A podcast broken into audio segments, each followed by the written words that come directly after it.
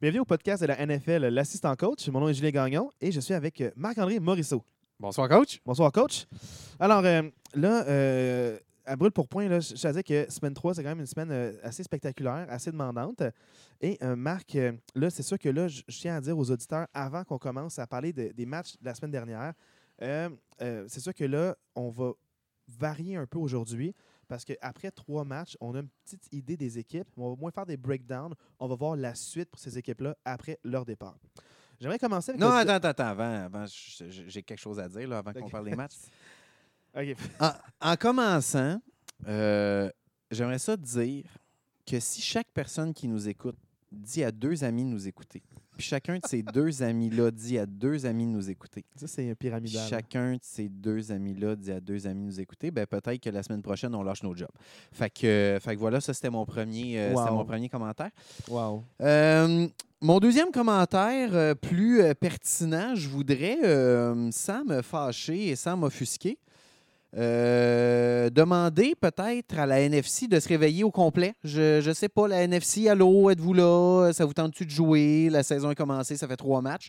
Pour vrai, la NFC, c'est une catastrophe. Il y a littéralement les Eagles dans la NFC, il n'y a rien d'autre.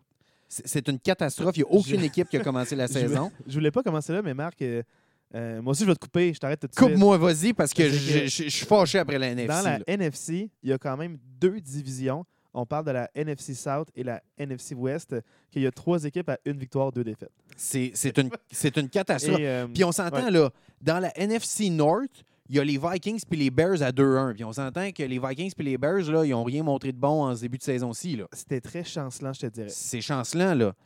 Fait que, euh, non, moi, je t'avoue que je suis. je- je- c'est ça, la NFC, il est temps que ça se réveille parce que ça dort au euh, gaz. Ça joue gros, mais en fait, là, en parlant de NFC, justement, là, Oui, on commence avec de ça. match, tu avais à écouter un match de division, un match de la NFC, justement. Euh, on t'a demandé le match les euh, Cowboys contre les Giants. Alors, je tiens à dire que les Cowboys ont gagné 23 à 16 contre les Giants. Marc, euh, l'assistant coach qui fait son petit devoir de match, qu'est-ce que tu tiens de ce match-là? La première chose que je veux dire, c'est que sincèrement, je suis pas gâté dans les matchs que j'ai à regarder. J'ai l'impression que depuis le début de la saison, c'est tout le temps des matchs somnifères. Je t'en ai parlé un peu avant qu'on qu'on enregistre. Sincèrement, c'est comme la première fois, là, on est à la semaine 3, c'est la première fois que j'ai pas grand-chose à dire sur mon devoir de match, dans le sens que ni l'une ni l'autre des équipes m'a étonné, mais ni l'une ni l'autre des équipes m'a déçu non plus, dans le sens que si je regarde Dallas, il y a une bonne défensive. Si je regarde les Giants, il y a une bonne défensive. Tu sais, les deux, ils ont joué avec leur défensive. À l'attaque, Daniel Jones, c'est un bon petit corps arrière. Tu sais, il n'est pas exceptionnel. Il fait le travail. Saquon Barkley est vraiment très, très bon. C'est vraiment la pierre d'assise de cette attaque-là. Sauf que moi, c'est sûr que si j'ai une bonne défensive contre les Giants, je mets tout contre la course. J'ai l'impression. Daniel Jones, avec les armes qu'il a comme, euh, comme receveur en ce moment, me battra pas par la passe. Mais euh, les Cowboys, tu parles de bonne défensive. là, les deux, dans le fond, qui ressortent, là, j'en parlais un peu la semaine dernière, mais c'est Micah Parsons et euh, Trayvon Diggs. Oui. J'ai failli dire le- son frère. oui, c'est ça. Mais non, Trayvon Diggs. Euh, dans le fond, c'est ça que là, Michael Parsons, il était incertain pour le match. Je pense qu'il y a eu un usage là. euh, de, moi, j'ai vu juste la première moitié. Puis j'ai vu, un- dans le fond, un usage qui était comme euh, peut-être moins grand. Il sortait plus en moment clé de comme troisième et long pour être sûr d'avoir un, bon pass rush. Donc, comment tu as, trouvé ce match-là de manière d'usage de, ce joueur-là? Est-ce que tu trouves ça intelligent? L'ont-tu bien utilisé? Est-ce que son influence a paru? Euh, Quand tu regardé le match, est-ce que ces deux noms-là ont sorti ou toi, tu as remarqué quelqu'un d'autre en défense?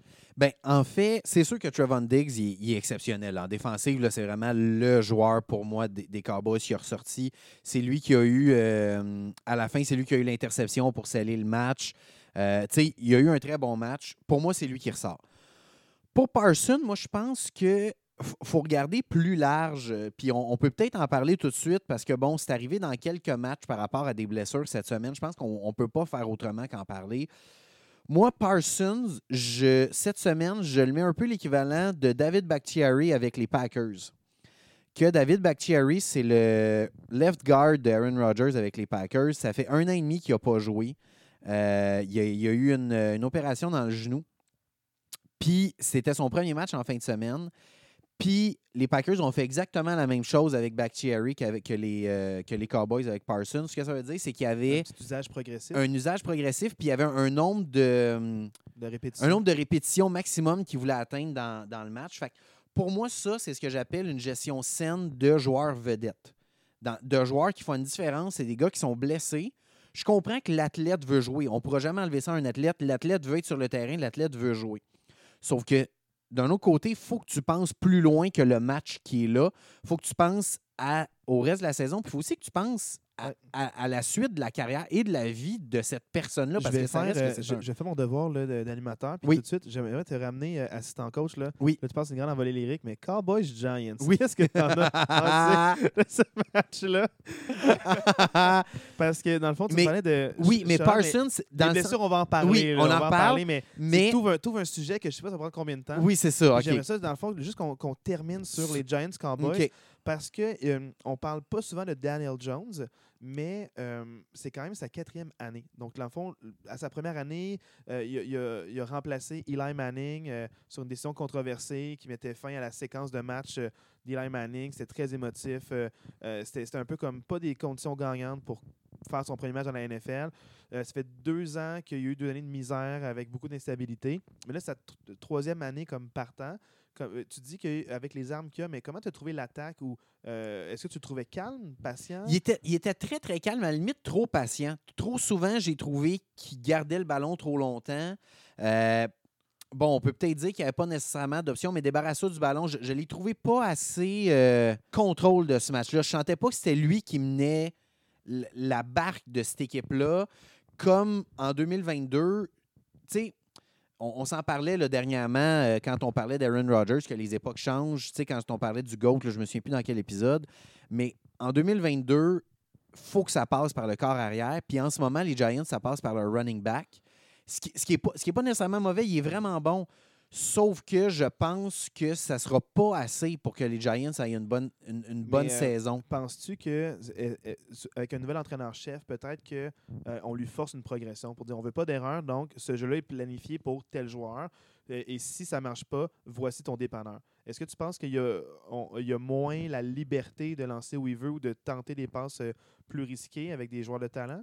Parce qu'il y a quand même euh, il y avait, ben, il y a une blessure à Sterling Shepard, Ouais. mais il y a quand même euh, des bons tight ends aussi là, euh, en ce moment avec les Giants. Donc, est-ce que tu penses que peut-être est-ce que tu penses que c'est peut-être un- une restriction de la part du nouvel entraîneur-chef? Peut-être, mais d'un autre côté, si c'était ça, il ne garderait pas le ballon trop longtemps parce que ça serait je regarde ma première option, je regarde ma deuxième option, je me débarrasse du ballon. Puis là, c'est arrivé souvent qu'il a gardé le ballon longtemps. Je suis pas certain que c'est ça parce que pour moi, un carré qui garde le ballon longtemps, c'est qu'il va aller regarder à sa troisième, quatrième, cinquième option, puis à un moment donné, il n'y a plus de temps. Fait que je suis pas certain que c'est ça. Parce que si ça avait été ça, c'est que j'aurais vu un, un gars se débarrasser du ballon souvent, mais c'est pas ce que j'ai vu dans ce match-là. Ok. Puis si je veux faire des parallèles avec d'autres équipes qu'on a vues dans les saisons dernières, comme par exemple la Caroline qui commence 3-0, puis ensuite ils perdent tous leurs matchs, ou même euh, ben, tous leurs matchs, 7 de suite Ouais, pour ouais. faire 3-7. Est-ce que tu penses que les Giants, ils vont, euh, ils vont avoir une série de défaites ou tu penses qu'ils vont retrouver la victoire rapidement, de la manière qu'ils jouent en ce moment? de la manière qu'ils jouent, ben honnêtement, j'ai pas regardé. Donne-moi deux secondes, je vais regarder leurs cédules qui s'en viennent. Parce que pour moi, je ne pense pas que les Giants vont, euh, vont compétitionner pour une place en série. Je suis honnête avec toi. euh, je, je ne pense pas qu'ils ont démontré. En tout cas, dans le match que j'ai vu hier, ils m'ont pas démontré que c'était une équipe qui allait participer la, aux semaine, séries. la semaine prochaine, c'est contre les Bears. Contre les Bears, ça- pour vrai, ça va être un bon match. C'est deux équipes. Puis d'ailleurs, c'est dans les matchs que j'ai à surveiller la semaine prochaine. C'est deux équipes qui sont sur papier pas très bonnes, mais qui sont quand même à 2-1. Après ça, Green Bay, moi je pense que Green Bay va battre euh, les Giants. Baltimore risque de les battre. Jacksonville risque de les battre. Fait que, tu sais, Ça les mettrait à 3-4. ça, ça les mettrait à 3-4. Fait que, tu sais, pour moi, c'est une équipe qui va se retrouver autour de 500. Ça va être un match en haut, un match en bas, je ne le sais pas. Mais d'après moi, les Giants vont finir autour de 500 leur, leur saison. là. Puis aussi, là, pour les gens qui, ont, qui regardent peut-être juste les statistiques, là, les stats que- qui ne démontrent pas un peu là, ce qui s'est passé durant le match, euh, à la fin du deuxième quart, là, je vais faire parler avec les Cowboys, parce que les Giants, là, tu sais, ça a été un peu euh, coup-ci, coup-ça, une saison proche de 500. Fait que je leur souhaite quand même, c'est déjà mieux que par le passé. Mais euh, pour les Cowboys, là, il y a le remplacement. Dak Prescott est blessé. Il y a Cooper Rush. Je me peux-tu le surveiller, ce joueur-là? comment tu l'as senti euh, au contrôle de l'attaque? Parles- on parlait de Daniel Jones. Là, maintenant, Cooper Rush, est-ce que lui, il a eu un meilleur impact durant le match? Pour moi, c'est ma surprise de ce match-là. J'ai senti un corps qui, était super à l'aise, super en contrôle, puis qui essayait pas trop d'en faire, contrairement à Dak Prescott, que j'ai souvent l'impression qu'on y met beaucoup ça sur les épaules. C'est ton attaque, fais tout. Puis là, ça vient un peu contredire à ce que je disais que l'attaque, c'est en 2022, il faut que ça passe par le corps arrière. Mais j'ai l'impression que oui, ça passe par le corps arrière, mais en ce moment, à l'attaque, euh, les, euh, pour moi, les, peut-être les deux meilleurs joueurs, ra- rajoutons peut-être CD Lamb, là, mais les deux meilleurs joueurs à l'attaque pour les Cowboys, c'est Elliott et Pollard. Puis j'ai l'impression que dans le match d'hier, vu que Prescott n'était pas là, on leur a donné beaucoup le ballon. Tu sais, 15 courses pour Elliott, 13 courses pour euh, Pollard. C'est quand même 28 courses qu'on a Pollard, données. Il y a un jeu explosif aussi où il a couru pour une quarantaine de verges. hein. Exactement. Tu sais, Pollard, il y a un peu plus de verges qu'Elliott à cause de ce jeu explosif-là, mais tu sais, on a quand même séparé le ballon 15 courses, 13 courses. Puis pour moi, c'est ça qui a fait la différence dans ce match-là, c'est qu'on s'est dit, on va se servir de nos running backs au lieu de juste mettre ça dans les mains de, de notre corps arrière. Puis Cooper Rush, il a, il a- il- il a rien fait d'exceptionnel.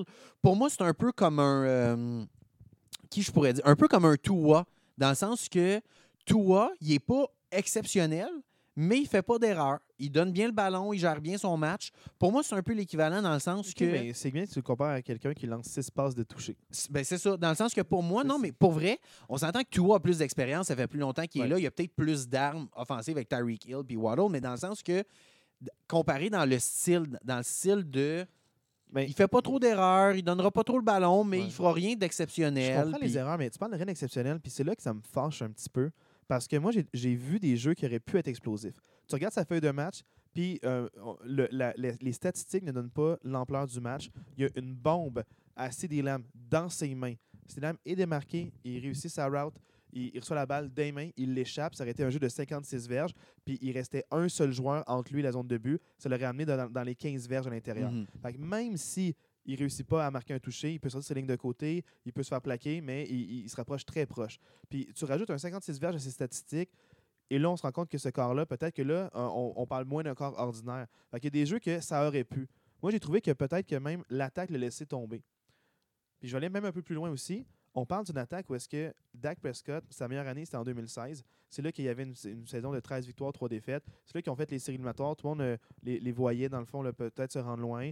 Ils ont perdu au premier match, mais à ce moment-là, ce qu'ils faisaient, c'est beaucoup de protection, euh, des jeux simplifiés, des jeux simples, beaucoup de courses avec Ezekiel Elliott qui avait une année euh, re- recrue exceptionnelle cette année-là, où est-ce qu'il y avait vraiment là, des, autant de les verges par course, mais aussi les verges totales par match. C'était hallucinant. Il y avait une centaine de verges euh, en, euh, en moyenne, moyenne, par ouais. match.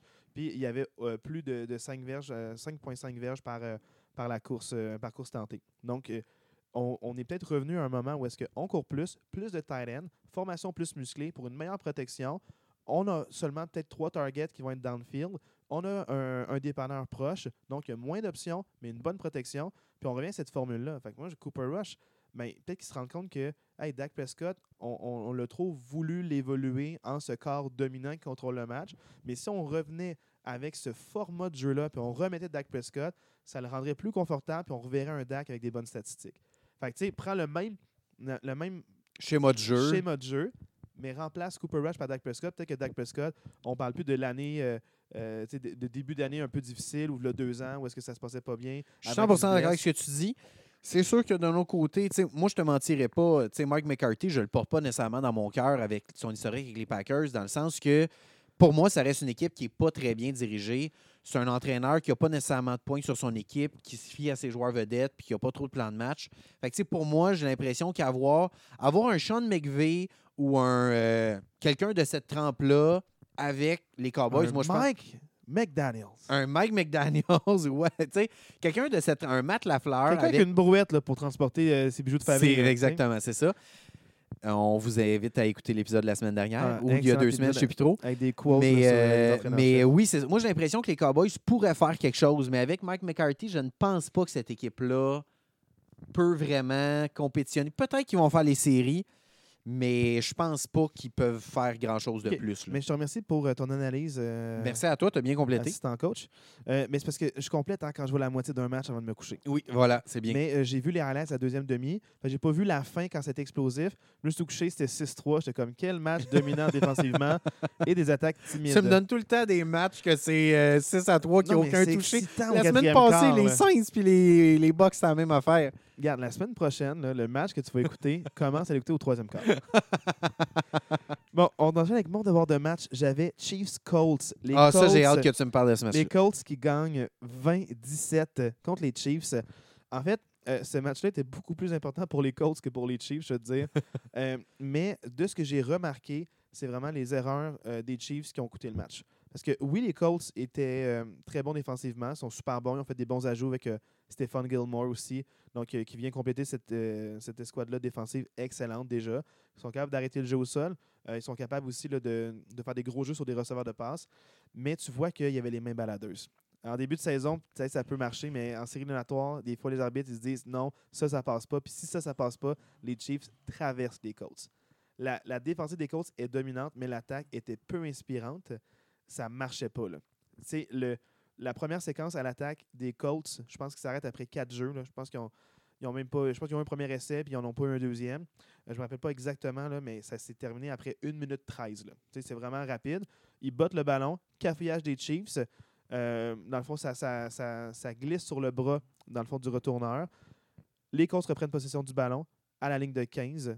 Et là, dans le fond, c'est c'est une sphère de 15 verges. Euh, il y a eu deux pénalités appelées aussi sur les Chiefs euh, durant cette séquence-là, dont une à la ligne des buts euh, sur Travis Kelsey, qui aurait marqué un touché si jamais il n'y avait pas eu un holding contre lui. Travis Kelsey qui est rendu pour les Colts? Non, non, non. euh, merde, je me, suis- je me trompe euh, de moment marquant. Je parlais de défensive avec Oui, les ça. baladeuses. Elle me suit. J'ai fait un time-lapse. Non, non, je vais revenir. Les Colts, dans le fond, euh, les, les Colts avaient, euh, ils ont appris de leurs erreurs. Ils n'ont pas fait quatre passes à- au goal Oui, line. c'est ouais, c'est Ils ont ça. couru, ils ont couru, ils ont couru. Il y a eu des holdings. Il y a eu aussi un false start. Donc, ça a fait qu'il y a deux pénalités coûteuses qui ont redonné des chances aux Colts. Ils ont marqué un touché assez facilement. Ça a été 7-0 longtemps. Et là, euh, c'est ça aussi qui se passe, c'est que les Chiefs, ils ont eu des bonnes séquences où ils, avançaient sur le terrain, ils ont fait beaucoup de verges, mais il y avait de la misère à, euh, à, à- à justement rentrer dans la zone de début. D'où le jeu que je parlais tout à l'heure, là, que là, je, je prenais un peu d'avance Oui, dans mes idées, où est-ce que Travis Kelsey aurait marqué un touché, mais il y a un holding sur lui. Euh, Puis si c'était pas du holding, ben, il marquait un touché facile. Ils ont, ils ont marqué plus tard sur la même séquence, mais tu vois que les Colts, ils jouaient beaucoup sur la limite, ils voulaient les arrêter.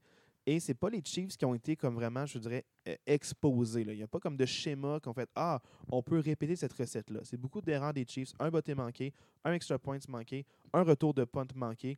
Puis ça les a mis vraiment en- en- euh, dans, dans- dans l'eau chaude, mettons. Ce que je comprends là, de ce que tu dis, c'est que leur botteur, Harrison Butker, qui n'était pas là, ça a fait mal. Là. Ah oui, oui, ça, ça a vraiment. fait mal pour ce le match-là. remplaçant n'aide pas du tout. Euh, ça les a mis vraiment là, dans l'eau chaude. Et moi, ce que je remarque, c'est que les Chiefs, cette défaite-là, euh, est pas grave. Ils ont 2-1, ils vont avoir d'autres séquences. Il n'y a aucune vraiment équipe qui, qui se dit je veux avoir une saison parfaite. Ils veulent se rendre en série éliminatoire puis ensuite gagner le match. Pour les Colts, par contre, de- je, je m'inquiète énormément. Euh, là, ils sont 1-1-1. Et ça va leur prendre des séquences de victoire, mais je ne sais pas s'ils vont être capables d'avoir des séquences de victoire parce que justement, euh, ils vont affronter des équipes euh, quand même, j'ai vu le calendrier hier, assez relevé, ce qui, s'en vient. Et le problème, c'est l'attaque peu inspirante. Ils n'ont pas d'identité. Ils courent moins bien que le ballon. On dirait qu'ils savent comment Jonathan Taylor va attaquer les lignes de côté. Ils ont beaucoup de footage de l'an passé. Il a énormément couru. Je ne sais pas si parce que l'an passé, il a trop couru, là, à ce moment-là, ils, se sont dit peut-être que son corps il ne peut pas suivre une deuxième saison avec autant de répétitions. Ils ont Naïm Hines qui ils ont été, a été sous-utilisé, mais c'est un joueur extrêmement explosif. Souvent, il était là comme deuxième porteur de ballon, mais il, avait, était là plus comme euh, bloqueur ou comme decoy. Vraiment, là, euh, je, trouve qu'ils l'ont pas assez impliqué. Que moi, pour moi, les Colts, je trouve que c'est pas inspirant, mais la défensive pourrait aller des matchs. Mais les Chiefs, je suis pas inquiet pour eux. Là, ils vont avoir une super belle saison. OK, parfait. Fait que ça, ça nous indique un peu que ce qu'on se disait euh, avant, avant de partir le podcast, qu'il ne faut pas nécessairement se fier aux années précédentes. Non. Il y avait beaucoup de hype autour des causes par rapport à ce qui s'était fait dans les années précédentes. Ils disaient si on fait ça avec Carson Wentz, ils vont sûrement réussir à faire mieux avec Matt Ryan. Mais là, on regarde ce qui se passe cette année, puis ce qui se passe avec euh, Carson Wentz à Washington. Exact. Euh, faut pas trop se fier à ce qui- aux années C'était la passées. tête de Ouais. C'était lui qui avait remplacé pendant un an, donc il était facilement éjectable. C'était la tête de Turc. Dans le fond, c'est lui le bouc émissaire pour euh, euh, les défaites de l'an passé. Mais c'est pas juste de sa faute là, ce qui s'est passé. Parce que là, euh, on voit un peu que peut-être qu'il manque de créativité au niveau de comment on exploite les coureurs. Euh, peut-être c'est la ligne à l'attaque qui était un petit peu plus faible l'an passé, mais ça marchait pas. Là. Ça marchait pas l'an passé. Ils n'ont pas fait les séries éliminatoires, ils se sont écroulés contre Jacksonville. Mais Jacksonville, c'est le même groupe de joueurs que l'an passé. Mhm. Avec un bon entraîneur-chef qui est remplacé, euh, Doug Peterson qui a gagné On le en Super Bowl reparle quand on va arriver au match Et- de Jacksonville. et- Browns euh, 29-17. Pas grand-chose à dire. euh. Non, non, euh, là, euh, gagnent 29-17 moi j'ai hypé, ça, moi, ces réseaux sociaux. Là, Ouais, euh, mais c'est parce que moi, là, je veux faire un peu de pouce par rapport aux Colts. les Colts, ils ont un. Dans le fond, la cause pour laquelle euh, euh, ils vont euh, récolter des fonds puis aussi sensibiliser cette année. chaque équipe a souvent une cause. Des fois, c'est le cancer, des fois, c'est par rapport aux familles, des fois, c'est par rapport aux denrées non périssables, donner de la, nourriture pour contrer un peu la famine. Ou, ben, je dis la famine, mais les gens qui ont, souffrent de malnutrition. Les Colts, eux, cette année, la cause qui, qui c'est It's okay not to be okay. And you know what? It's okay for the Steelers not to be okay. Non. Les Steelers ont joui de plusieurs années de luxe avec des fiches gagnantes ou des fiches à 500. Et cette année, ils vont pas bien, puis c'est correct. Toutes les équipes passent par là. Les Bears, fait plusieurs années qu'ils saison de misère. Les Lions, plusieurs euh, saisons de misère. Les Vikings, plusieurs saisons décevantes avec beaucoup de possibilités et ça marche pas. Les Saints, pareil. It's okay not to be okay. Je suis un fan, je suis un partisan. Ça fait mal de voir une défaite comme ça ou ça fait mal de perdre contre les Browns. Ça me fait mal de, me faire perdre par la course où est-ce que la ligne défensive se fait traverser par Nick Chubb et Kareem Hunt. Ça me fait mal au cœur. Pas juste moi j'en ai vu là, du football. là. J'ai vu les défensives des années 70. J'ai vu les défensives des années 80. Mais j'ai jamais vu une performance défensive Oh my God. aussi pathétique. Non, non, non. Les Steelers C'est une blague, c'est une Non, non, blague par rapport des- à ton speech de la semaine Je 1. sais, mais les Steelers, dans le fond, c'est que on sait qu'avec la blessure à TJ Watt, ça affaiblit beaucoup la ligne défensive. Il y a des remplaçants qui jouent très bien, comme Ice Smith, vraiment exceptionnel. C'est lui le, le meneur au niveau des sacs. Il y en a 4,5 après trois matchs. Donc, il y a des bons remplacements, mais Mike Tomlin l'a dit en entrevue cette semaine it's a winning business. Donc, dans le fond, il ne va pas se consoler avec des Ah, mais tel joueur a bien fait. Pickens a un super beau catch spectaculaire. L'important, c'est de gagner, puis on va célébrer les victoires, peu importe la manière que ça arrive. Beau, pas beau, par un point, par 30 points. L'important, c'est de gagner. Puis si on perd, la dernière affaire que lui veut faire, c'est dire Ah, mais ça, ça s'est bien passé, ça, ça s'est bien passé. Donc, un peu comme Mike Tomlin, moi, je ne vais pas trouver des excuses ou dire Ah, mais il y a ça qui marche bien. Je suis pas en train de dire. L'important, c'est qu'il doit y avoir des changements. Il y a beaucoup de joueurs qui appellent à Matt Canada. Il y en a beaucoup que. euh, il y a un peu là, le- les partisans qui insistent pour changer Pékin. euh, pour changer Ouais, t'en es où, toi, par rapport à ton évaluation Je des fais- corps arrière? Je fais confiance à Mike Tomlin. C'est lui qui est là-dedans dans la chambre des joueurs. Moi, j'ai plus d'opinion là-dessus. Je vais célébrer le corps arrière qui est sur le terrain. Si c'est Trubisky, il y a une raison pourquoi il ne change pas. Peut-être c'est pour le protéger, la, la- la jeune recrue, parce que peut-être qu'ils n'ont pas la ligne à l'attaque ou le coordonnateur pour le faire rayonner. Peut-être qu'il veut vraiment, regarde, prends un an, c'est une transition. Un an pour Un apprendre. an pour euh, apprendre. On- tu vas avoir de toutes les couleurs durant une saison. On va comme voir un plusieurs peu. bons corps arrière ont fait en passant. Oui, comme un an ou deux. pendant un an, il a, il regardé. Jordan Love, il est encore en train de regarder. Fait que euh, bientôt, Marc, tu vas pouvoir nous parler à quel point tu l'aimes, ce, ce joueur-là. Mais bref, il y a beaucoup de corps arrière que- il y a beaucoup de corps arrière qui ont, ont pris une année, même deux, des fois trois, euh, par rapport, euh, euh, dans le fond, à prendre un peu des aisances. C'est sûr qu'avec les contrats, la manière que c'est fait maintenant, les corps arrière sont payés extrêmement cher. Le contrat recru dure quatre saisons, donc ils veulent vite l'évaluer. Donc souvent, après un an ou deux, il va être vite mis sur le terrain euh, pour la troisième année ou même la quatrième année parce qu'ils veulent se dire est-ce que je prends la cinquième année comme option ou est-ce que je le signe à contrat tout de suite pour plusieurs années pour sécuriser mon futur? Donc, ils veulent évaluer les joueurs rapidement, mais la première année, ça fait du bien de juste le laisser apprendre. Ils voient comment on se prépare pour les matchs. Euh, Puis souvent aussi, veut, veut pas, c'est que le corps arrière, quand il revient sur les lignes de côté, la première personne à qui il parle, c'est le backup QB. C'est la communication est importante. Il voit tout de suite ce qui se passe avec Trubisky, les erreurs. Lui peut lui dire des commentaires, voir comment Trubisky se réajuste ou pas. Fait qu'il peut dire OK, ça c'est une bonne solution, ça c'est pas une bonne solution. Puis les backup QB parlent énormément aux partants. Donc, ils sont pas juste assis sur les bancs puis il y a un gros fret pendant, pendant trois heures et demie. Ils se parlent constamment. Comme ça, dès qu'il y en a un qui prend la relève, il, sait déjà le système de jeu, puis quoi appliquer, puis comment faire les bonnes lectures, puis il a un regard sur la défensive adverse, puis il peut dire OK, tel joueur fait telle affaire, fais attention à ça. J'ai remarqué ça. Fait que les QB se parlent beaucoup. Fait que ça, même s'il joue pas, il est dans le match, il est impliqué. Donc moi, j'aime ça. Fait que je fais confiance à Mike Tomlin. Je veux pas être euh, un hater, parce que imagine que j'insiste pour, pour que euh, euh, Pickett joue, puis que finalement, ça se passe pas bien. Je veux-tu me sentir cheap ou mal? Je ne pas. Je fais confiance à Mike Tomlin, puis c'est ça. Parfait. Je veux pas me sentir cheap ni mal. OK, j'aime ça. Tu mérites Euh, pas ça. Marc, en rafale, là, assez rapidement, parce qu'il y a beaucoup de matchs qu'on n'a pas vus cette semaine. On s'est concentré sur vraiment les matchs qu'on trouvait avec des enjeux euh, plus, plus Exact. Puis comme tu as dit, on aime mieux cette semaine se concentrer sur la deuxième partie par rapport aux enjeux pour la suite. Fait qu'il y a beaucoup de matchs qu'on va pas dire grand-chose, mais euh, Exact. Les Panthers, qui la surprise, gagnent 22-14 contre les Saints. Euh, aussi, les Bears euh, contre les Texans, un match euh, extrêmement serré, 23-20 en toute fin du match. Les Bears l'emportent contre les Texans. Les Bills perdent contre les Dolphins. Les Dolphins l'emportent 21-19 dans un match où est-ce qu'il y a eu un jeu rocambolesque. Si vous voulez voir un bot punt, c'est le moment. hey, je t'ai même pas répondu euh, ce que tu m'as texté. C'est magique ce la photo La photo, Où c'est est-ce qu'on voit le ballon imprégné dans génie. le popotin du joueur en avant de lui? C'est exceptionnel. Ça doit tellement faire mal. C'est du génie. Pour un safety, c'est exceptionnel. Mais bref, euh, ça, j'ai vu le match au complet. J'étais fasciné par ce match-là. Et moi, je retiens juste que les Bills, on voit que la défensive était chaudée. Beaucoup de partants qui n'étaient pas là. Cinq partants blessés Cinq qui étaient pas là, partants dont blessés Hyde qui est fini pour l'année. Exact, puis euh, blessure au cou. Donc, c'est sûr que les Bills, beaucoup de blessures. La chaleur les a vraiment pas aidés, mais c'est l'avantage de jouer à domicile. Quand les Bills vont jouer dans la neige, ben watch out euh, les Dolphins. Là. Un poisson dans la neige, ça ne se, passe- ça, ça se passe, passe pas bien. Je vais pratiquer ma blague. Oui, c'est bien, merci. Mais ça pour dire que les Dolphins, c'est une bonne équipe. Les Bills, c'est une bonne équipe. Les Bills ont perdu, mais ils n'ont pas été exposed. Donc, dans le fond, les Bills ont une belle saison. Ils ont eu leur défaite, tant mieux. Ils sont plus de on a une fiche parfaite. On là, est trop fort, on est la trop fiche beau. parfaite. Ils ont une défaite. Ça me fait pas peur pour la suite. Les Dolphins, on les attendait. Ils ont fait énormément de modifications avec Tyreek Hill, avec Chase Edmonds qui a connu un super beau match, avec euh, Raheem Mustard qui est là peut-être un départ plus lent, mais il va, il va être impliqué tôt ou tard.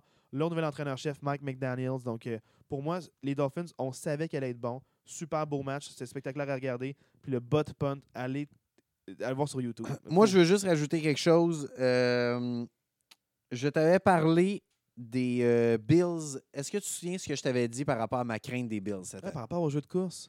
Ils n'ont pas encouru, hein? Singletary, 9 courses, 13 verges dans ce match-là. Et Moss, qui est le deuxième running back, 4 courses pour 46 verges, dont une de 49. Donc, si tu enlèves cette course de 49 verges-là, il y a 3 courses pour moins 3 verges. Puis Singletary a 9 courses pour 13 verges. Je, le sais que je suis fatiguant avec ça, mais pour moi, Buffalo compte des bonnes équipes. S'ils n'ont pas de jeu au sol, ils ne seront pas aussi dominants qu'ils sont supposés l'être, ouais. tant et aussi longtemps qu'ils ne régleront pas ça. C'est ce qui peut les arrêter. Ouais. Euh, les Vikings l'emportent. Oh, attends, attends, attends. Euh, Tu veux-tu rentrer dans la commotion de Tua ou non? On rentre pas Euh, là-dedans. ben, je vais en parler un peu après. OK, après? Je vais faire un, un- un gros lot sur les blessés après. Parfait. OK, Ouais. c'est beau. Donc, dans le fond, les Vikings gagnent, gagnent 28-24 à la toute fin du match. L'emportent contre les Lions qui ont échappé l'avance. Je suis déçu des Lions, sincèrement. C'est un match euh, dans Ouais. la division des Packers. Je suis déçu des Lions. J'aurais aimé ça. Je suis très hype envers les Lions. Je suis déçu. Moi, là, je trouve que c'est plus un apprentissage de l'entraîneur-chef.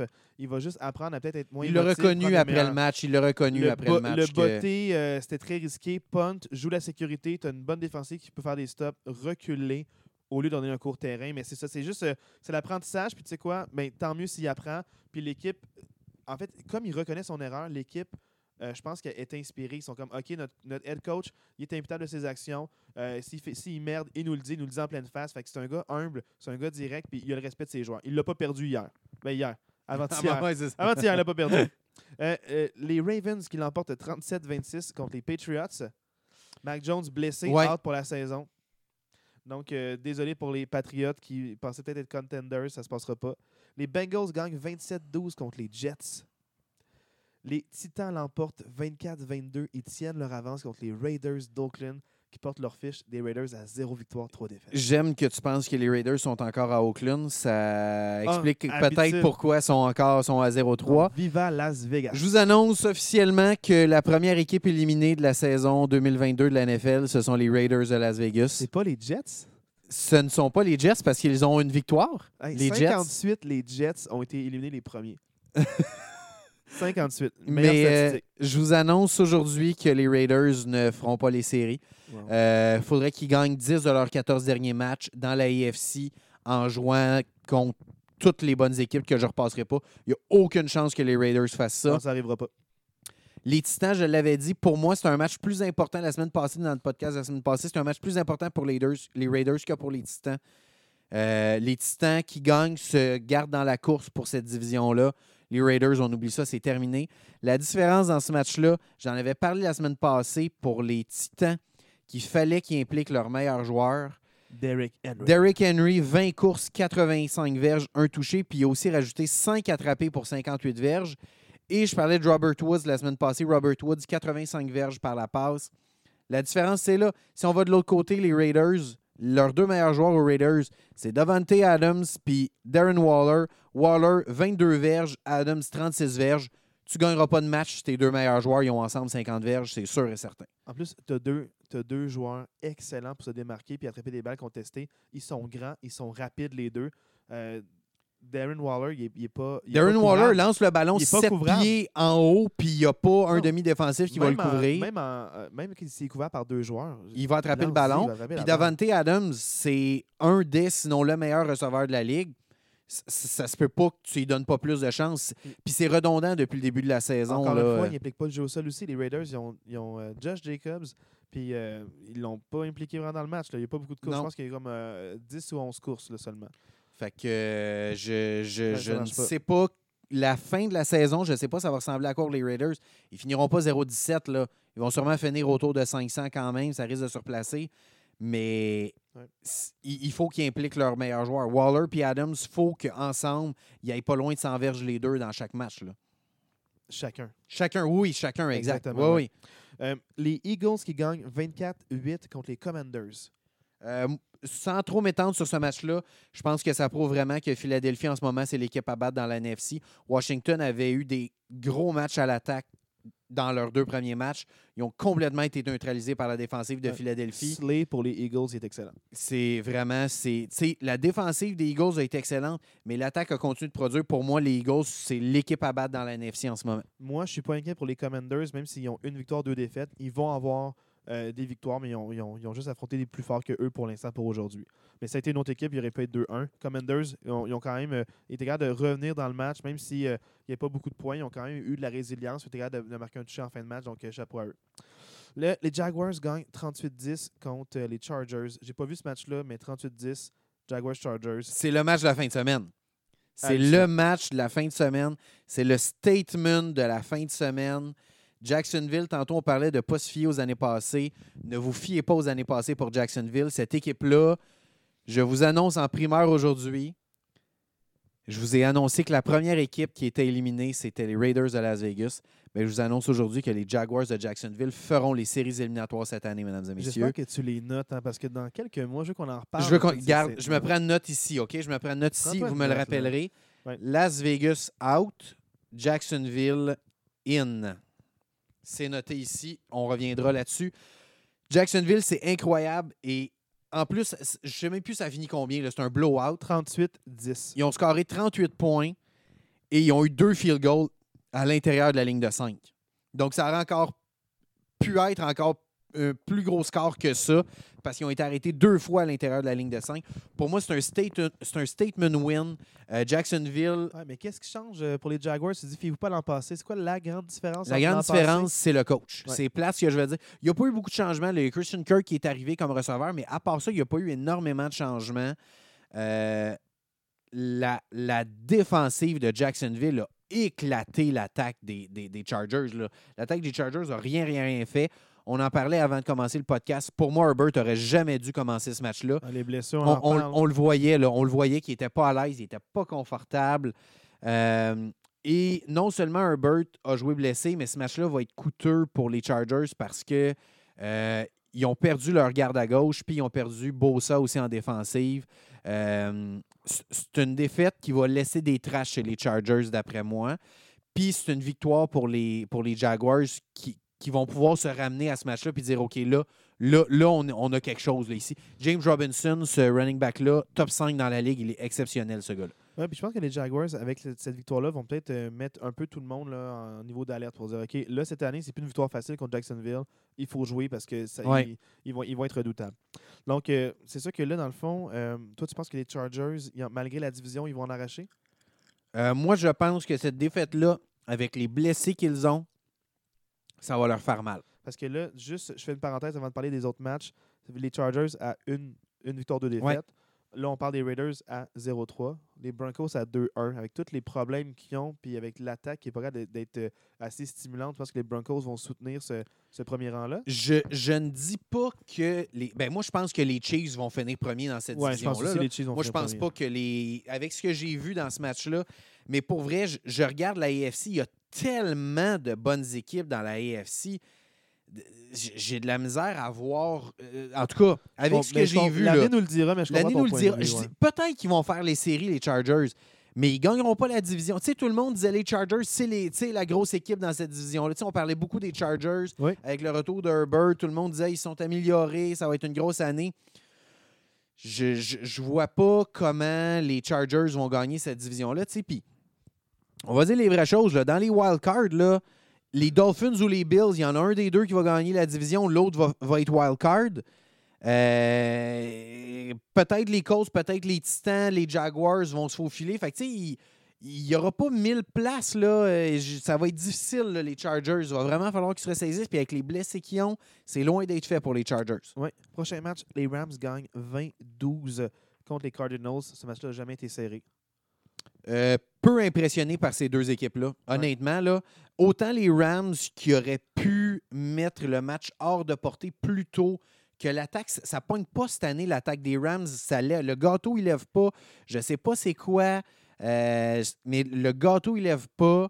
Euh, Puis Arizona, la, la semaine passée, tu avais été énormément impressionné par Kyler Murray. J'ai été excessivement déçu par son match. Oui, moi aussi. Euh, ça a vraiment pas levé. L'attaque des Cardinals est complètement anémique. Là. Ils n'ont rien, rien, rien fait. Oui, la défensive des Rams est, est bonne, mais pour moi, c'est pas la def des Rams qui a fait la différence dans ce match-là. C'est vraiment l'attaque des Cards. Parlons des fiches. fait. Cardinals, une victoire, deux défaites. Leur seule victoire, c'est contre les Raiders. Voilà. Puis les Rams, deux victoires, une défaite. Leur seule défaite, c'est contre les Bills à, à la première semaine d'activité, euh, le, le season opener. Et peut-être que les Rams vont se. Pour moi, c'est un chemin facile vers les séries éliminatoires parce qu'il n'y a pas beaucoup d'équipes dans la NFC vraiment très Non, dominantes. c'est ça. Ils risquent de gagner leur division et ça va faire que peut-être que comme la saison va être peut-être moins ardue, ils vont être en santé pour les playoffs et qu'ils faire des flamèches. Exact. Fait que moi, je les Mais- vois quand même contender à cause de ça. Ah ben, moi, moi, j'y vois contender parce, Parce qu'ils vont gagner leur division. Ouais. Fait que, tu sais, pour moi, si tu gagnes ta division, tu es un contender. Fait Ouais. que. Les Falcons gagnent 27-23 contre les Seahawks. Ah, Corderell, Corderell, Corderell. Patterson! Yes, sir. Mon joueur, mon joueur, mon joueur. Qu'est-ce qu'il a fait en fin de semaine, Marc? Mais euh, ben, encore une fois, là, c'est, c'est, c'est le, le joueur. euh, le- c'est, c'est le, j'adore Corderell. Euh, depuis, j'en, ai déjà parlé, mais depuis que je l'ai ramassé dans les waivers, c'est exceptionnel ce qu'il fait, ce gars-là. 17 courses pour 141 verges. C'est, incroyable, ce gars-là. Très bon. Il, Wow. est, il est exceptionnel, On Corderell. parle d'un vétéran de plusieurs saisons en plus. Absolument. Euh, et euh, pour moi, je vais en reparler quand on va parler du match Green Bay Tampa Bay, mais moi, je, je ne tasse pas euh, les Falcons pour peut-être gagner cette division-là. Pour moi, l'attaque des Falcons me montre beaucoup plus que l'attaque de Tampa Bay. Je comprends qu'il y a des blessés avec Tampa Bay, on va y revenir tantôt, là. mais euh, je ne tasse pas cette équipe-là pour participer aux séries éliminatoires dans l'NFC, surtout que dans l'NFC, Il y a beaucoup d'équipes à 1-2. fait Ouais. C'est faisable. il y a beaucoup d'équipes à 1-2, puis il n'y a pas beaucoup de bonnes équipes en ce moment qui me démontrent qu'elles méritent de participer aux séries. Fait que pour moi, les, les Falcons, il y a peut-être de quoi là. Packers gagnent 14-12 contre les Buccaneers. Hey, c'est mon équipe, là, mais j'ai pas été impressionné par les Packers non plus. Là. Honnêtement, euh, c'est pas, euh, c'était pas un grand match, là, sérieusement. J'ai- j'ai- Pour cette semaine, j'ai la même opinion que pour les Rams. Ouais, je suis pas impressionné par ni l'une ni l'autre des deux équipes. Euh, Green Bay était en plein contrôle de ce match-là. Les deux premières drives à l'attaque, euh, des 12 jeux, 14 jeux, deux touchés. La troisième drive à l'attaque, il arrive à la porte des buts. Aaron Jones fait un échappé. C'est comme si cet échappé-là, dans la zone des buts, ben, la ligne de 1, là, puis les Tampa Bay ont ramassé le ballon dans la zone de but, ça a complètement changé l'allure du match. C'est comme si après ça, la défensive de Tampa Bay a repris le dessus, puis l'attaque des Packers savait plus trop sur quel pied danser. Mais pour moi, c'est. Je sais pas, j'ai la difficulté à comprendre. Euh, la défensive de Tampa Bay reste très bonne. là, honnêtement, la défensive de Tampa Bay a été dominante. Mais pour moi, ça, ça reste qu'il y a plus de questions à l'attaque des Packers que y- que- que- qu'on qu'on le pense. Là. Euh, pour moi, la, la semaine passée, je vantais un peu le système avec deux running backs. Ça n'a aucunement fonctionné en fin de semaine. Mais en fait, les Buccaneers sont bons contre la course, puis ils sont ajustés. Ils ont vu le schéma. Ils ont fait, OK, voici ce que tu fais. Ben, on va s'ajuster à ce que tu viens de nous proposer. Puis Bono, Bono avec tes wide receivers, puis les Packers n'ont pas été capables. Ben, ils ont fini par gagner, là, mais dans le sens qu'ils n'ont pas gagné à cause des wide receivers. Romeo Dobbs a eu un gros match, mais c'est c'est pas les wide receivers qui sont, qui sont, euh, qui Non. sont venus là-dedans. C'est sûr que Tampa Bay manquait leurs trois meilleurs receveurs, Evans, Godwin puis Julio Jones.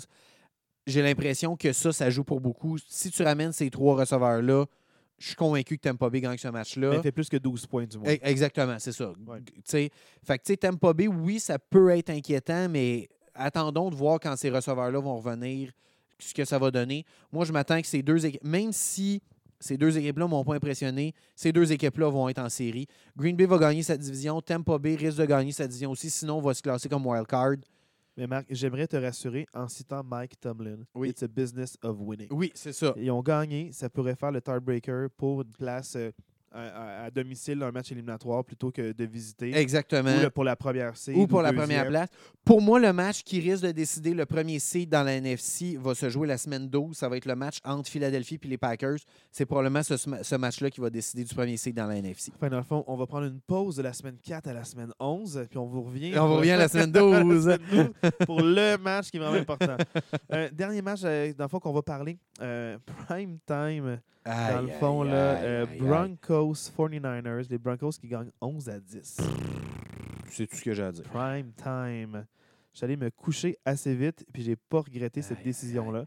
Donc, euh, 11-10, c'est deux équipes qui, Jimmy G avait peut-être fait une, euh, une bonne première impression, mais euh, on voit que là, c'était très limité, peu mobile, des mauvaises décisions, euh, beaucoup de, de séquences à l'attaque qui se terminent rapidement, le jeu au sol qui n'a pas été marquant, Debo Samuel qui rapidement, on dirait qu'il a été incommodé par une blessure. Euh, donc, euh, c'est pas des bons signes, c'est pas des bonnes nouvelles. Les Broncos gagnent, donc ils sont une fiche de 2-1, mais 11 points, dont un safety. J'ai amené, je sais pas quoi C'est drôle, hein, mais pour moi, la fiche de 2-1 des, euh, des Broncos m'impressionne aucunement. Pour moi, je- je- on parlait des Commanders de Washington ou des Falcons d'Atlanta qui sont à 1-2, mais pour moi, je joue mieux que, que, Ouais. que, que, que, que- que les. euh, J'aimerais ça te parler, ouais, mais Denver, mais- te parler d'un sujet aussi. Là. Je pense que j'en ai parlé dans un podcast où je ne sais pas si je t'en parlais à toi, mais les, les, dans le fond, les équipes de la NFL utilisent un sample de 5 matchs pour se préparer. Donc, tant qu'on n'a pas atteint le 5 matchs, euh, tout peut arriver, les surprises arrivent. Mais quand il y a un entraîneur-chef qui voit les 5 derniers matchs d'une équipe, il voit les tendances, puis il voit sur 5 semaines qu'est-ce que les équipes proposent, comment elles se sont ajustées aux défensives adverses, aux attaques adverses. Puis c'est là qu'on voit le, travail des entraîneurs-chefs. En- dans les premières semaines, tout peut arriver. L'important, c'est d'avoir des victoires, peu importe la manière. Puis d'avoir une bonne fiche pour rester dans ces fiches-là, puis rester dans les, les- les- les places en série éliminatoire. Donc, l'important, c'est les cinq premiers matchs, va chercher le plus de victoires possible, puis ensuite, le reste, c'est la profondeur, Ajuste-toi. puis ton head coach. Mm. Puis tu te réajustes. Puis là, c'est là qu'on voit les équipes qui se réajustent. Donc, début de saison, ça peut être encourageant ou décourageant, mais c'est sûr que quand on va avoir le, le, le quatrième et le cinquième match, le quart de la saison va avoir été fait. Et aussi, c'est là qu'on va voir les équipes qui ont vraiment voici ce que j'ai à me proposer. On peut voir le livre de jeu. Puis là, c'est aux, équ- c'est aux entraîneurs-chefs de d'augmenter le livre de jeu, changer les jeux, se réajuster pour toujours garder là, les défensives adverses au qui-vive. Donc, c'est là qu'on va voir le, le travail vraiment des entraîneurs-chefs pour la suite de la saison. Voilà, je suis 100% d'accord, mais Mais tu pas être d'accord ou pas d'accord? Les entraîneurs utilisent cinq ça, oui, matchs. c'est ça, exact. Non, mais ce que je veux dire, c'est que Ouais, ouais. Pour moi, il en demeure pas moins que Russell Wilson. Oui, il s'en tire avec une fiche de 2-1 après trois semaines, mais il n'y a, rien. y a ri- sais, on peut parler de la défensive là, des, des- des- qui, qui est quand même pas pire, mais pour Denver, pour Ah, moi, il y a- Certain qui est excellent. il y a- oui, exact, mais pour moi, il n'y a pas grand-chose d'encourageant du côté de, de Denver, là, en des Broncos, Ouais. dans ce début de saison-là. Je veux qu'on parle, là, semaine 3 était vraiment là, euh, beaucoup de blessures. Beaucoup de blessures, euh, d'impact, pas d'impact. On parlait des Bills avec cinq partants là, en défense qui sont, qui sont pas là pour le match. Mais moi, ce qui me retient l'attention, c'est la gestion des blessures. On parlait de la gestion de Michael Parsons, qui, que j'ai trouvé excellent de la part des Cowboys. Euh, tu parlais un peu de, du retour aussi au jeu. Là, c'est un peu différent. C'est pas une, c'est pas une blessure qu'on manage, même si le joueur n'est pas à 100% C'est un joueur qui revient au jeu, a besoin de répétition, besoin de volume. Mais là, on parle de Tua qui euh, se fait pousser sur un jeu gratuit. J'ai pas aimé les Bills là-dessus. C'est vraiment, ça a été une pénalité par rapport au fait que le jeu est fini et il pousse le corps par en arrière. Ouais. Tua tombe par en arrière, la tête euh, avec un effet, l'espèce de levier, catapulte, euh, ouais, fait c'est ça, catapulte, ouais. effet catapulte, touche le sol et il y a une commotion. Il se lève ébranlé et il passe sur les lignes de côté euh, un tout petit peu moins que 28 minutes seulement. Puis normalement, les commotions, ça peut prendre jusqu'à une demi-heure avant l'apparition des premiers symptômes. Au début, tu te sens bien, puis c'est après que tous les symptômes arrivent. Puis juste, juste, je te coupe, là, mais juste pour dire, pour ceux qui ne l'ont pas vu, c'était clair qu'il était shaké. Là. Il n'était pas capable Ouais. de se tenir debout. Là. Quand Non, il s'est relevé, il a Ouais. fallu qu'il y ait- du monde qui l'aide parce qu'il il dansait. Là. Il dansait Ouais. pas de musique là, euh, quand il s'est relevé. Puis ce que j'aime pas, c'est le fait que là, tu as une excellente fiche, tu as une bonne équipe, tu as un corps qui est en place, qui est bon, qui est talentueux. Il vient de faire six passes de toucher le match la semaine d'avant. On peut-tu le protéger, protéger sa saison? En tant que fan, moi, si je regarde ça d'un d'un point de vue égoïste, puis même aussi d'un point de vue pragmatique, je me dis deux choses.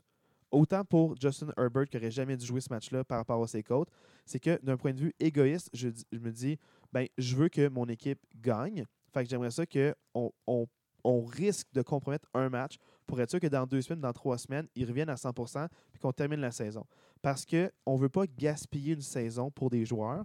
Parce que d'une saison à l'autre, avec les contrats, avec les gens qui bougent, avec les gens qui sont deviennent plus vieux, les risques de d'autres blessures, sur un 53 joueurs, il s'en passe des choses dans une saison. Tu ne veux pas gaspiller une année. D'un point de vue égoïste pour les joueurs, tu ne veux pas gaspiller ton année. Puis d'un point de vue partisan, ben, tu veux voir tes meilleurs joueurs sur le terrain, mais pas à n'importe quel prix non plus. Parce que ça va te coûter plus de games que peut-être le match que Tua vient de gagner. Peut-être que ça va leur coûter au bout de la ligne, peut-être 3-4 matchs qu'il ne pourra pas jouer finalement parce qu'il y aurait une commotion, puis il l'a aggravé en jouant. Fait c'est ça que j'ai un peu de misère avec Justin Herbert qui joue, avec Tua qui a une commotion. Là, c'est des joueurs vedettes, des joueurs étoiles. La victoire passe par eux. S'ils sont pas là, oublie ça le Super Bowl. là. Ben, moi, moi, ça m'amène sur deux choses. Premièrement, tu parles de Herbert. Je veux juste dire que avoir été Herbert, je suis pas certain que j'aurais accepté de recevoir une injection dans mes côtes. J'aurais eu peur de me faire perforer un poumon. Surtout par ce médecin-là. Exactement, parce que ça reste c'est le même médecin qui l'a performé. Ceux qui savent, savent. Pour ce qui est de Tua, pour moi, ça reste que. on- moi, mon malaise avec tout ça, c'est qu'à la fin du match, ce qu'on nous dit, c'est que Tua, il a pu retourner dans le match parce que c'était pas une commotion, c'était une blessure au dos. Moi, moi, moi, pour moi, c'est- le plus gros des malaises, c'est C'est un ça. mensonge. Dans le sens qu'à la limite, dis-moi, il est passé par le protocole des commotions. Selon notre protocole, il était correct. Il a pu revenir au jeu. Dis-moi pas, il est blessé au dos. On l'a tout vu qu'il n'était pas capable de se relever, qu'il n'était pas capable de rester debout.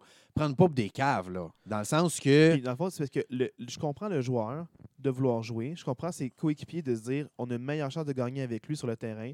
Mais en tant que coach, puis en tant qu'adulte responsable, parce que tu es un adulte responsable à la En base. tant que médecin aussi, il y En a des médecins médecin, qui sont ouais. là. Le médecin, ta, ta priorité, en fait, ta seule priorité, c'est la santé de, ton joueurs. patient, de, tes joueurs dans cette équipe-là. Mais, c'est pour ça que- qu'il y a des équipes qui gèrent mieux que d'autres. On parle des Cowboys, on parle aussi des Giants, gèrent bien leurs blessures là, par, le, par le passé. là. je ne veux pas trop m'ét- m'éta- m'étaler là-dessus, mais ils gèrent bien leurs blessures. Les Steelers aussi, là, quand il y a un blessé, tu vois que Mike Tomlin il dit Moi, je suis un père, puis je voudrais pas que mon fils joue de même, Mm. fait que je te sors. Puis je te pense pour toi à long terme. Ils ont fait ça avec TJ Watt aussi, quand il était blessé par les saisons passées. Il manquait des demi-matchs. Ils ont fait Non, tu reviens pas.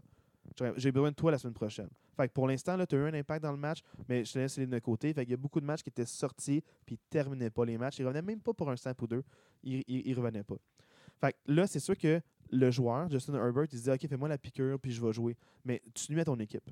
À être sur le terrain, tu te dis Ah, je les aide parce que je suis le meilleur joueur. Mais tu n'es pas à 100% Je préfère avoir un backup à 100 que euh, n'importe qui d'autre, euh, mais tu sais, n'importe qui d'autre blessé. Là, que ce soit toi, que ce soit Mahomes, Oui. un joueur étoile qui est blessé, je ne le veux pas sur le terrain. Je Ben, ça dépend quelle blessure, mais Attends, pour mais vrai, Marc, Herbert, on l'a vu dans le match en fin de semaine, là, clairement, il n'était pas apte Non, il était pour, pas apte, pour jouer. Mais là. mettons, là, moi, je me rappelle, là, euh, il y a quelques années, là, Big Ben se blesse. Puis là, dans le fond, c'est la chaise musicale des remplaçants. Il y a eu un gars qui s'appelait Doc Hodges. Peut-être que le nom te dit rien. Ça me dit que dalle. Mais m- euh, Mason Rudolph, ça marche pas bien. Il y a l'altercation avec. euh, euh, il, se fait, il se fait donner un coup de casque. Lui aussi, il pousse Mason Rudolph. Doc Hodges embarque. Il gagne un match. Là, tout le monde est comme Ah, c'est qui ce remplaçant-là qui gagne un match? C'est comme le troisième QB. Même le quatrième qu'on pourrait dire parce que cette année-là, on a échangé notre troisième QB à une autre équipe. Enfin, dans le fond, c'est notre quatrième QB de, cette équipe-là. Il gagne un match, c'est qui lui? Là, on apprend qu'il a gagné un concours national d'appeler les canards. Là, les partisans des Steelers arrivent dans le stade avec des coins-coins, des chapeaux de canard. Ils se déguisent, ils gagnent un deuxième match. La folie, la sensation. Puis là, tu sais quoi? Il y a un troisième match, encore plus de produits dérivés là, des, des Steelers. Puis là, il y a un troisième match, puis ils gagnent. Puis après ça, tu sais quoi? Il n'a pas. Il a été. Il a été exécrable. Les équipes ont vu ce qu'il y avait à offrir. Les Steelers ont gagné en bien l'encadrant. Le plan de match a été comme vu par les autres équipes, se sont ajustés. N'importe quel backup peut te gagner un, deux ou même trois matchs, puis après tomber dans l'oubli absolu. Le temps que les autres équipes voient les Exact. tendances. C'est peut-être ça qui va se passer pour Cooper Rush, mais au moins, euh, il gagne des matchs. Fait qu'il donne des matchs, fait qu'il donne du temps pour dire prends le temps de guérir Dak, on n'est Mhm. pas pressé. Mais tu sais quoi, peut-être que Justin Herbert, peut-être qu'il se dit hey, j'ai peur parce que peut-être que mon remplaçant, je sais qu'il est bon. C'est ça qui m'est arrivé. Poumon perforé pour Tyrod Taylor, j'embarque sur le terrain, puis je barre out, je reste sur le terrain. Peut-être que c'est ça, il a peur de perdre sa place, peut-être qu'il veut que son équipe gagne, mais, mais moi, je, moi, je d'un point de vue pas. de l'entraîneur, C'est ça, moi je ne blâme pas l'athlète. Je Non, comprends blâme pas que l'athlète. Non, veut non. être là, mais comme entraîneur puis comme médecin, moi, c'est eux que je blâme. Faut que tu penses, puis pense, vois ça comme un management.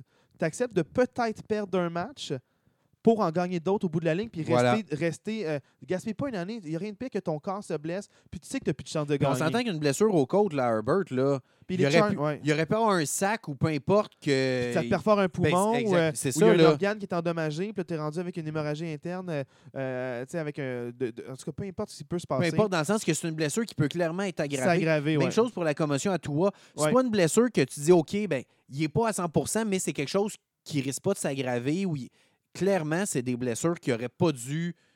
Les médecins n'auraient jamais dû laisser ces deux gars-là retourner il y a quelques terrain. années aussi, euh, la NFL se fait poursuivre pour les commotions cérébrales. Il y a plein d'athlètes qui meurent à- de, de plein de, de- de complications au cerveau à l'âge de 42 ans, 38 ans, 50 ans. Beaucoup d'athlètes qui, qui sont retrouvés morts parce que dans le fond, on se rend compte que ah, à cause de trop de commotions cérébrales, ben, ils ont eu des problèmes au cerveau, puis ça, ça a créé un AVC ou un œdème aussi, puis ça. Donc, c'est sûr que là, je me dis, pour le joueur, tu veux une bonne carrière, mais aussi tu veux une bonne retraite aussi. Tu veux profiter, euh, tu veux profiter de tes Surtout, je ne sais pas c'est quoi la statistique, mais la, la- la moyenne de, de longévité des carrières dans la NFL, c'est pas long. là. À, part les, à part les superstars, là, en moyenne, un joueur ne joue pas longtemps dans la NFL. La moyenne, c'est deux saisons. En moyenne, la moyenne, c'est deux ton, saisons. ton après-carrière est beaucoup plus important que ta carrière en quelque part. Là, fait que Ouais. c'est pas mieux si toi, c'est une sensation pour 2-3 ans, puis que dans 4 ans, il est chez eux, puis qu'il y a de la misère à vivre son quotidien, puis à se lever de son lit. Là. Ouais.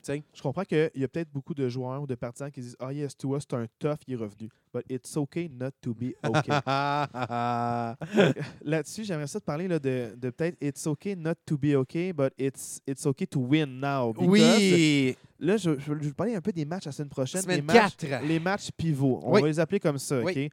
Le premier match pivot que j'aimerais te parler, c'est sûr que par rapport aux Bengals, ils viennent de, gagner un match contre les Jets. Bravo à vous. Mais là, ils affrontent les Dolphins. Oui, je l'avais. Les. Bengals pourraient se retrouver 1-3 et là, ça serait pas mal En, terminé en pour les Thursday night, en plus, prime time, Ouais. jeudi On va le soir. savoir dès jeudi. Pour moi, ça reste un match à ne pas manquer. Je comprends que les Bengals sont très décevants depuis le début de la saison, mais ça reste quand même les finalistes du Super Bowl l'année passée. Puis pour moi, c'est- un match tournant. Moi, on s'entend. La différence entre 2-2 et 1-3 est immense dans la NFL. De tomber 1-3, c'est excessivement difficile de revenir de ça. Mais pour moi, Cincinnati, c'est pas une victoire à tout prix, ça prend un bon match. Parce que ça reste que Miami, c'est une des, sinon la meilleure équipe de la NFL en ce moment. Fait que même si Cincinnati perd, mettons, je lance un score comme ça, 27-24, c'est un bon match serré. Pour moi, Cincinnati va démontrer que, ah, OK, ils ont des chances quand même de faire les séries. Mais si Cincinnati n'est pas dans le coup, pour moi, c'est terminé pour eux. Là. Puis juste pour faire du pouce, moi, c'est peu importe la manière, c'est la victoire à tout prix. OK, toi, tu vas la- plus loin que moi, ouais, c'est ça. Moi, c'est vraiment c'est la victoire à tout prix. Ce que je veux dire par là, c'est que je veux pas voir nécessairement par un point, que ça soit genre euh, 10-9 ou que ça soit 37-32, que la défensive soit bonne ou pas bonne, que le jeu au sol soit bon ou pas bon, que les rois. Peu importe, là, c'est que les Bengals ne peuvent pas être 1-3.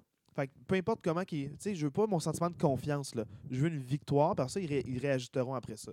C'est un match super important parce que tu es contre l'équipe de l'heure, une équipe qui est, qui est tough, une équipe qui est rough, une équipe qui a une excellente défensive, super dominante, celle des Dolphins, puis une attaque explosive. Dans le fond, là, si tu es capable de, de- de te battre contre eux, là, tu reviens contender, puis tu es à 2-2, tu te sauves ta saison. Mais 1-3, 1-3, c'est très difficile de il faut que revenir tu de gagnes. Point final. Peu Ouais. importe la manière, moi, moi, je trouve qu'il faut que tu gagnes. C'est un peu, pour moi, c'est ça un peu la nuance avec moi versus ton propos. Là. Parfait. C'est comme ça que je le vois.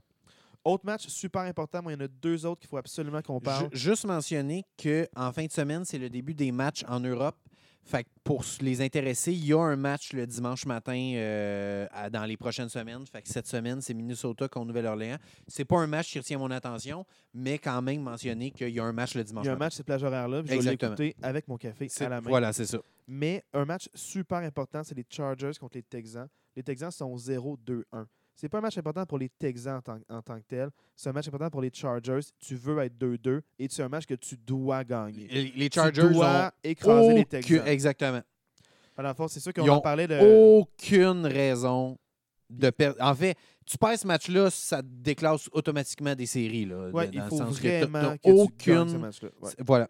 Autre match que je considère là, euh, important, mais euh, pas urgent, mais je considère vraiment important parce que ça va donner une idée de, les- des forces. Jaguars contre Eagles. Ah, ben oui, Ben, dans le oui, fond, oui. ce match-là, ça va être vraiment là, euh, les Jaguars ont surpris, ils ont été dominants par, par les semaines passées.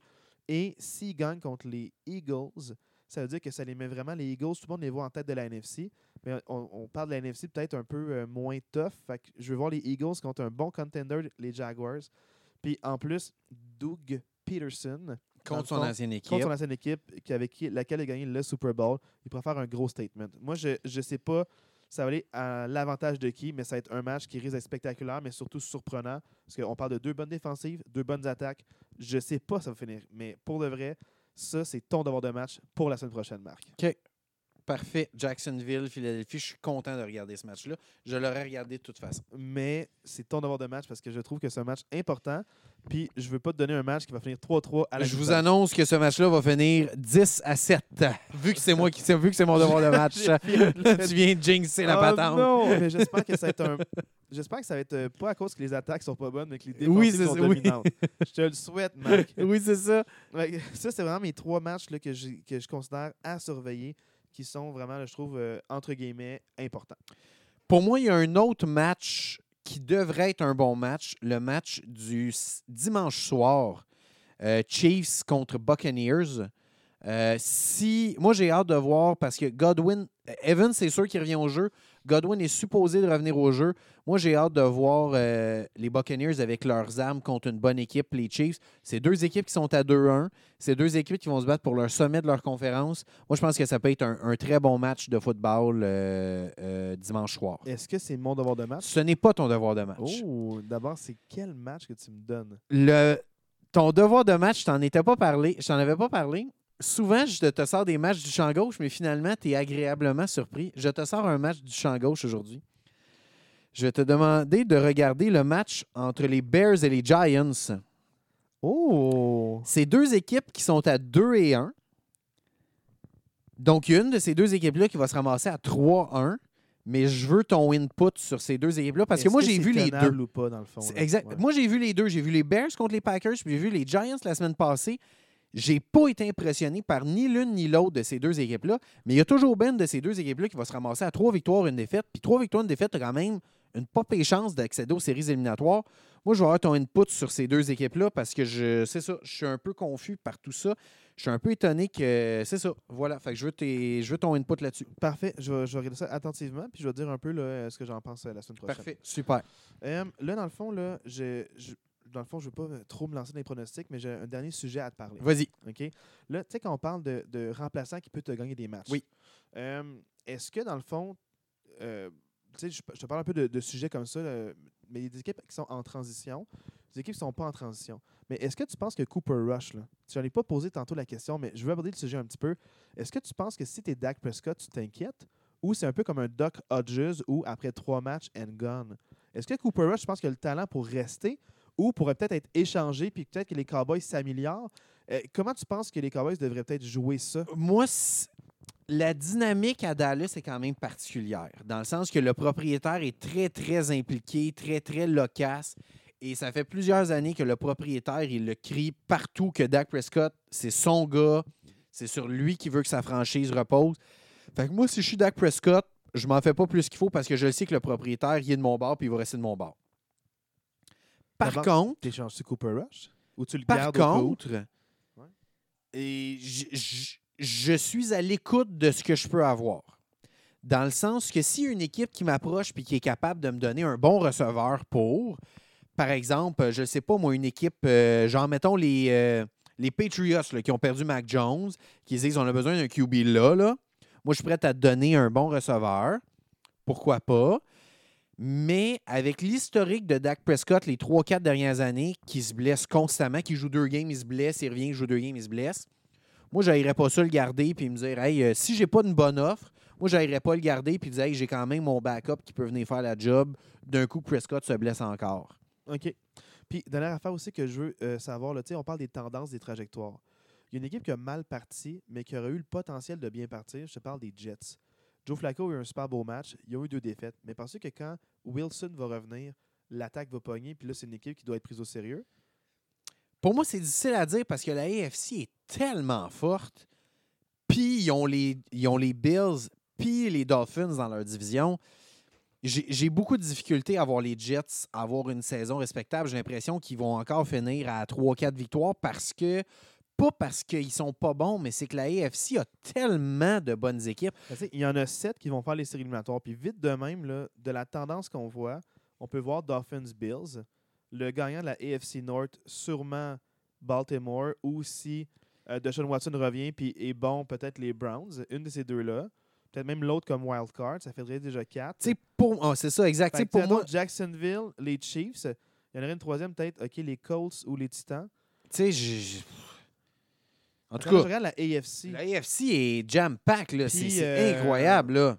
puis je vois pas vraiment les. Tu sais, on dirait que je vois pas de place pour les Jets, mais ce qui pourrait surprendre comme les Bengals, mettons. Comme les Bengals de l'an passé. Que là, on voit plus là. Parce que c'est pas le même 1-2, je trouve. C'est un 1-2 avec un backup. Puis quand ton, ton vrai revient, il y avait des bonnes fiches l'an passé. Tu as une défensive qui, qui, qui est capable Oui, de faire des c'est arrêts. sûr. C'est sûr, mais tu sais, en, en ce moment, tu sais, juste sont 1 et 2, puis il leur reste deux matchs contre les Dolphins, deux matchs contre les Bills. Je sais pas toi, mais moi, je les vois pas battre ni l'une ni l'une ni l'autre de ces deux équipes-là. Fait que juste là, ils, ont déjà, ils sont déjà à 6 défaites. Ils en ont deux, tu en rajoutes 4, ils sont à 6 défaites. Et en tout cas, je, je sais pas. Ils jouent contre les Packers. Je les vois pas battre les Packers. Ils vont jouer contre Jacksonville. Ils vont jouer contre Détroit. Moi, moi, je les vois pas jouer pour 500, les Jets. Pas parce qu'ils ne sont. Moi, je pense que ça va. À, à la fin de la saison, là, moi, je pense que les Jets vont arriver dans leur bilan de fin de saison puis dire on progresse. Ouais. On, on s'en va dans la bonne direction. Mais On, a fait des maintenant. acquisitions, mais moi, je les vois pas en série maintenant. Ils sont pas rendus là. Il y a trop de bonnes équipes dans la AFC, dont dans leur division, qu'il y a deux équipes extraordinaires dans leur division. Moi, je pense qu'ils vont finir avec 4-5 victoires, Ouais. mais ça va être une progression par rapport à, aux dernières saisons. Ouais, hey, après trois semaines, moi, je te dis, là, je suis quand même agréablement surpris. Je ne te l'ai pas demandé tantôt, mais as-tu passé une belle fin de semaine de football ou t'étais déçu? Ben, j'ai sérieusement, ça a été une belle fin de semaine de football, mais je, je suis déçu de la NFC. Je- J'en ai parlé en ouverture. Les équipes de la NFC, il faut, faut que ça se réveille. Je- je- je- C'est que dans le fond, il n'y a pas vraiment de compétition pour les équipes qui sont déjà établies. C'est ça, dans le sens que pour vrai, les Eagles, ça va être haut la main, leur division. Les Packers, ça va être haut la main, leur division. Les Buccaneers, ça va être haut la main, leur division. Les Rams, ça va être haut la main, leur division. J'ai l'impression qu'on est à la semaine 3 puis on a déjà les trois gagnants de division parce que il n'y a, comme pas de compétition. Puis ça va être une compétition de je suis moins poche que l'autre pour savoir ça va être qui les wildcards. Moi, moi c'est ça un peu mon, mon, mon bug. Parce... Ça va faire des matchs pas intéressants pour la semaine ouais, 1 c'est ça. séries Ouais, je comprends. Parce que dans le fond, on dirait que les match-ups qui nous intéressent le plus, c'est tout le temps les match-ups de la AFC. La Moi, je regarde les match-ups que j'ai le goût de regarder. C'est à AFC. Parce que même des équipes avec des fiches perdantes qui sont spectaculaires à voir, même les matchs des Raiders, là, tout peut arriver, on dirait. Oui, c'est ça. Puis- Puis les matchs des Chargers aussi, tout peut arriver. Les Titans aussi, les Colts, on dirait, c'est comme ils ont le potentiel de peut-être, mais non. Tu sais, pour vrai, les- dans la NFC, à part les quatre équipes qui vont gagner leur division, selon moi, tu sais, les équipes que j'ai un peu de hype, c'est peut-être les Commanders, les Lions puis les Falcons. Hum, Mais tu sais, ces trois équipes qui sont à 1-2, il y a peut-être une de ces trois équipes, ben fort probablement une de ces trois équipes-là qui va se tailler une place comme wildcard. Mais pas les deux autres. Mais, mais tu sais, ça reste que c'est pas des. C'est pas des puissances, là, dans le sens que si ces équipes-là étaient dans AFC, probablement qu'on n'en parlerait même pas. C'est pas des puissances à cause de l'historique des années passées. Mais quand tu regardes ce qu'ils nous offrent comme match, Oui, tu regardes, mettons, tu sais, les, les Giants qui ont, euh, sont forts en revirement, bonne défensive. Washington capable de mettre des points sur, sur la bande. La défensive, des fois, qui peut-être pas capable de faire Mhm. l'arrêt. Même chose pour les Lions. Euh, Falcons, spectaculaire. Ils ont une jeune recrue. là. Euh, J'oublie son nom, là, c'est Dalton ou. euh, Do- Do- Dotson. Dotson. Dotson. Dotson, oui. Dodson, dans le fond, là, le, Le euh, receveur. le receveur, là, euh, qui je pense qui a été drafté, je pense, huitième choix euh, total au repêchage, qui, qui performe bien. Donc, les équipes, même si ne sont pas des bonnes fiches, ils font des flamèches. Donc, ça peut quand même être des matchs qui, quand la saison va avancer, c'est des équipes que c'est des matchs qui vont être Ça va être le fun à regarder. Ouais, pour l'instant, je ne sais pas quoi en penser encore de ces équipes-là. L'échantillon est trop petit encore. Mhm. Comme un vrai coach, nous on est juste assistant coach, mais comme un vrai coach, on devrait avoir cinq matchs d'échantillon pour avoir. Voilà. euh, On va attendre une après la euh, semaine 5. Oui, Après la semaine ça. 5, on va vous dire là, comment ça se passe, ces Ouais. affaires-là. Mais tu sais, c'est ça, tu disais, tu sais, tu disais, on regarde plus les matchs de l'AFC. Tu sais, je regarde, moi, les matchs qui me tentent en fin de semaine. Tu sais, on, on a parlé de quelques matchs, mais tu sais, moi, à part les matchs qu'on a parlé, les matchs qui me tentent en fin de semaine, j'ai mis un astérix à côté de Buffalo, Baltimore, Tennessee, Indianapolis. Et à part les matchs qu'on a parlé, puis même Denver, Las Vegas, pour moi, c'est des matchs à regarder. C'est- tous des matchs de la AFC qui me tentent. Les matchs de la Ouais. NFC, tu sais, Washington, Dallas, ça me tente moyen de regarder. Minnesota, Nouvelle-Orléans, c'est sûr, je regarde pas ça. C'est comme tous des matchs que ça me tente moyen de regarder. Euh, Je comprends. Mais je me demande. si- Arizona, Caroline. Non, ça, ça, me- ça, Aïe, aïe, aïe. ça, ça me tente pas de regarder ça pour l'instant. Tu sais, même Rams, Rams 49ers c'est- en Monday Night Football, c'est quand même une grosse affiche. Ouais. Je suis même pas sûr que ça me tente de regarder ça. Pas, les 49ers actuels. Non, c'est ça. C'est pas l'équipe de Trey Lance, c'est pas l'équipe dynamique en attaque qu'on a- aurait pu voir. Non. C'est pas l'équipe avec Debo Samuel en forme puis en santé qu'on voit, les, déjà une blessure qui, qui le travaille. Donc, euh, euh, les Cards, je sais pas quoi en penser. Ils ont toujours eu des bonnes saisons au début de- d'année. Puis là, tout d'un Ça coup, finissait poète-poète, mais là, c'est poète-poète au ça. début. à la fin, ça va-tu rester poète-poète? On ne sait pas. Capable du meilleur comme du pire? Hey, c'est- c'est- Moi, je trouve ça quand même fascinant. Puis l'affaire qui est le fun, c'est que comme mes attentes pour les Steelers sont déjà réduites à zéro ou presque, je peux vraiment profiter de la NFL au sens large. Moi, je peux regarder là, avec un œil de fan et de partisan. Puis peu importe qui gagne ou qui perd, qui crée la surprise ou pas, je vais pouvoir apprécier ces matchs-là sans stress. Puis c'est peut-être un aspect positif à ton équipe qui perd. Tu te réjouis avec les autres matchs, de voir les gens C'est que tu apprécies plus le reste de la ligue, puis tu es moins ouais, à juste être tunnel vision sur ton équipe, de dire à ce résultat-là, il est bon, mon équipe, puis euh, tu vois plus la NFL. Exactement. Puis ça va me faire du bien parce que là, je vais pouvoir euh, peut-être écouter les matchs sans stress pour le spectacle, puis moins dans le fond. Puis si jamais un match ne m'intéresse pas, ben, je le ferme. Parce que les Steelers, même s'ils se font éclater, même s'ils gagnent, je vais écouter le match jusqu'à la fin. Puis je reste impliqué. Puis des fois, c'est ça qui fait mal, c'est que pendant, ça fait une heure que je sais qu'ils vont perdre, puis ils perdent quand même.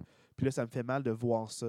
Tandis que s'il y a un autre match où je vois une équipe qui, qui perd, mais je fais comme OK, elle perd. Wow, l'autre équipe fait beaucoup de points au tableau. peux- tu peux la- c'est le fun. Ça me dérange pas de voir une équipe qui perd. Tu Donc, euh, en fin de semaine, tes Steelers jouent contre les Jets, justement, qu'on vient de parler. Un bombe sur mon cœur. Ça même été intéressant comme match. J'ai hâte de voir. J'ai hâte de voir. Pour je vrai, sais pas. je, je sais pas Ouais. ça peut aller dans quelle direction, mais ça peut quand même être un match intéressant, ça. Ouais, mais euh, je veux pas le conseiller à personne. Ça, mon- Je vais peut-être conseiller la rediffusion si jamais le match était bon. ok? Donc, je m'en tiens à mes trois priorités. Puis ça, c'est ça qui est ça pour, pour, euh, pour aujourd'hui. Hein, mais là-dessus, c'est que si je complète un peu mes questions que j'avais Yes, absolument. Euh, J'ai hâte de voir les matchs en fin de semaine. Un quart de saison, c'est quand même 25% Pensez-y, deux secondes. Alors, je sais, gars, c'est 17 matchs, là, c'est pas tout à fait 25% Mais après quatre matchs, on va pouvoir voir un peu plus les tendances, qui est à 1-3, qui est à 2-2. Euh, Est-ce qu'il y aura une équipe Comme on disait, 4-0? 2-2 puis 1-3, c'est la- un monde de différence. J'ai- 1-3, ça va être vraiment difficile de remonter, euh, de remonter ça. là. Fait que, coach, j'ai hâte de te retrouver la semaine prochaine. Passe Bonne une semaine, tout le monde. Yes, bonne- bon bonne semaine. football. Bon football, bonne semaine de football. À la prochaine. Ciao.